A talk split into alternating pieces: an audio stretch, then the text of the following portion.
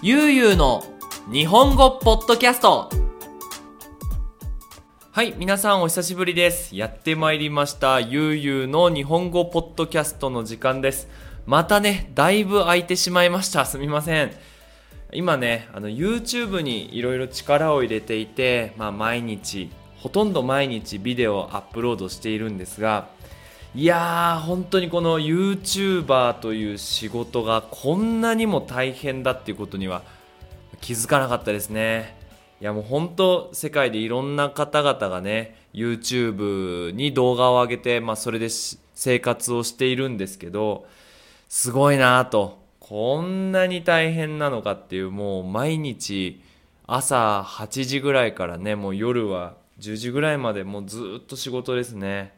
ということでなかなかねポッドキャスト撮る時間がなかったんですけども今日は久しぶりに撮っていきたいと思います。はい。ということで、テーマなんですが、今回もリクエスト企画です。ありがとうございます。テーマは、オノマトペ。皆さん、オノマトペって聞いたことありますかね？日本語だとね、ちょっと馴染みがない言葉で、日本人は擬音語、擬態語なんて言います。まあ、ちょっとね、今回はそれについての話をしていきたいと思います。よろしくお願いします。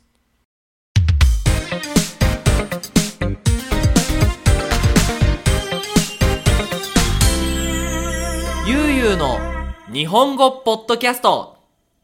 はい。まずはじめに、このオノマトペなんですが、まあ、日本語にはね、いろいろな種類のオノマトペがあるんですけど、まあ、大きく分けて2つあります。1つ目は、擬音語といって、音をモノマネする言葉。例えば、動物の鳴き声。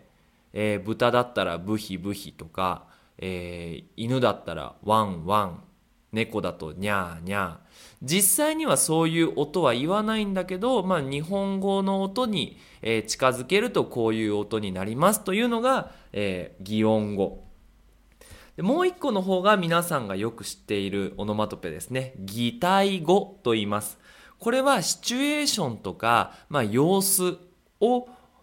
音で表すと。実際には音が出ていないんですけど、まあ、そういう音がするそんなイメージがするっていうので、まあ、日本人はオノマトペで表現するんですね。例えばワクワクする。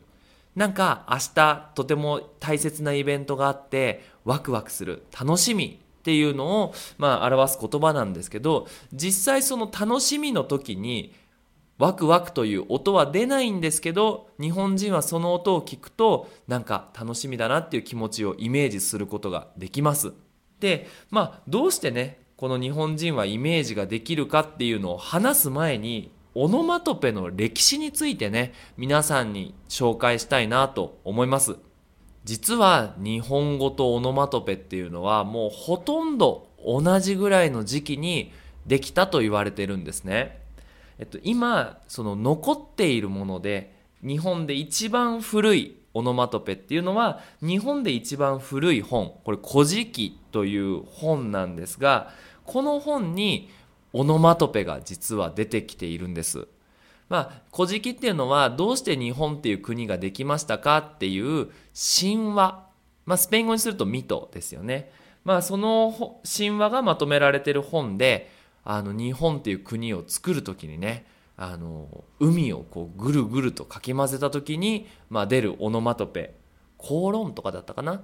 ていうオノマトペがその本に載っていてそれが日本で一番古いオノマトペだと言われています。ちなみにこの本は712年にできたので、まあ、今からだいたい1300年ぐらい前にはもうオノマトペがあったんですね。もちろんね今でも新しいオノマトペが毎年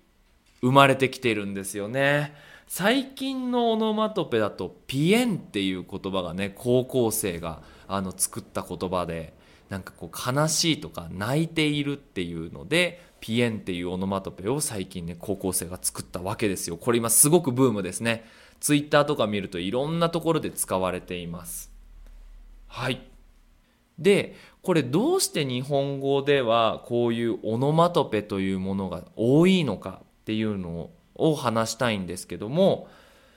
これはねその言葉自体の、まあ、持ってる特徴になるんですね。ま、大きく分けてねそのヨーロッパ言語ラテン言語あのスペイン語だとかフランス語ドイツ語っていうのはあのインフォメーションを分かりやすく教える言語なんですね。なので、まあ、スペイン語とかだと誰が何をしていつ何をしたかっていうのが分かりやすく説明できるんですね。でそれに対して日本語っていうのは実はオリジナルが分かんない多分日本語のオリジナルは日本語だと言われているんですけどもこの日本語っていうのは景色とか気持ちをたくさん表現できる言語なんですよ例えばあの暑いという言葉があったとするじゃないですか。英語だと hot ですよね。でヨーロッパの言語はその暑いっていう状況が分かればいいっていう考え方なんですけど日本人特に日本語はどのように暑いのかその暑さを表現している人はその暑いことに対していいと思っているのか悪いと思っているのかそこまで言葉で表現したいっていうのが日本語なんですよ。なので暑いっていう言葉だけじゃ足りないのでいろんな言葉が生まれてきたんですね。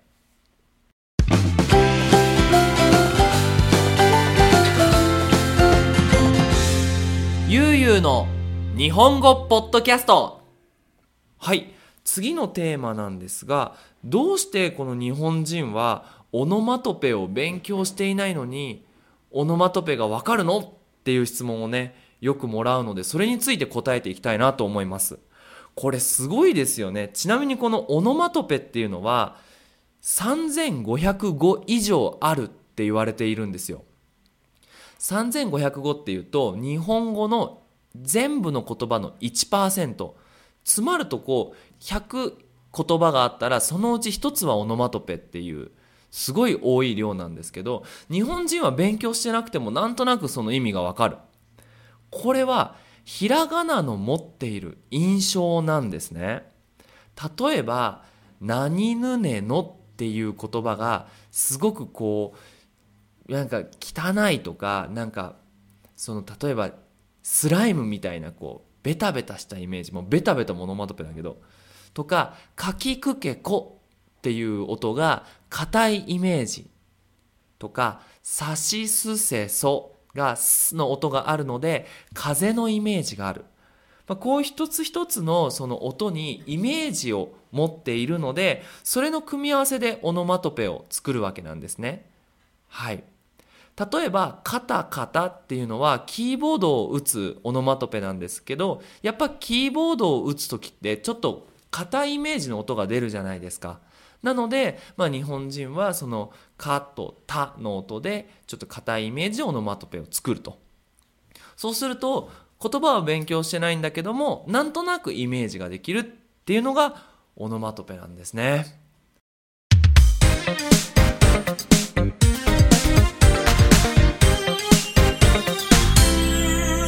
ゆうゆうの日本語ポッドキャスト次のテーマは、まあ、私の一番好きなオノマトペを紹介したいなと思います。これゆるりゆるりなんですけど、まあ、意味はねあのリラックスしているゆっくりしている動きが遅い静かという、まあ、意味になります。例えば今日はゆるりとお休みくださいっ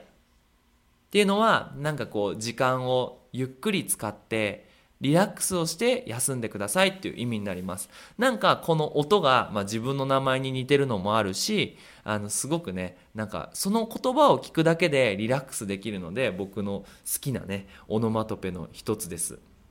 はい。ということで今回いかがだったでしょうか？面白かったですかね？はい。僕自身もねこのオノマトペってすごく、まあ、日本語の先生として難しいテーマだなって思うんですけどもやっぱり面白いテーマだなとも思うんですよね。なんかやっぱ日本語をやっぱりその翻訳だけで勉強するとどうしても言葉が足りなくなっちゃう。逆にこういう言葉を勉強することで今まで見えなかった景色とか今まで表現できなかったことが表現できるようになる。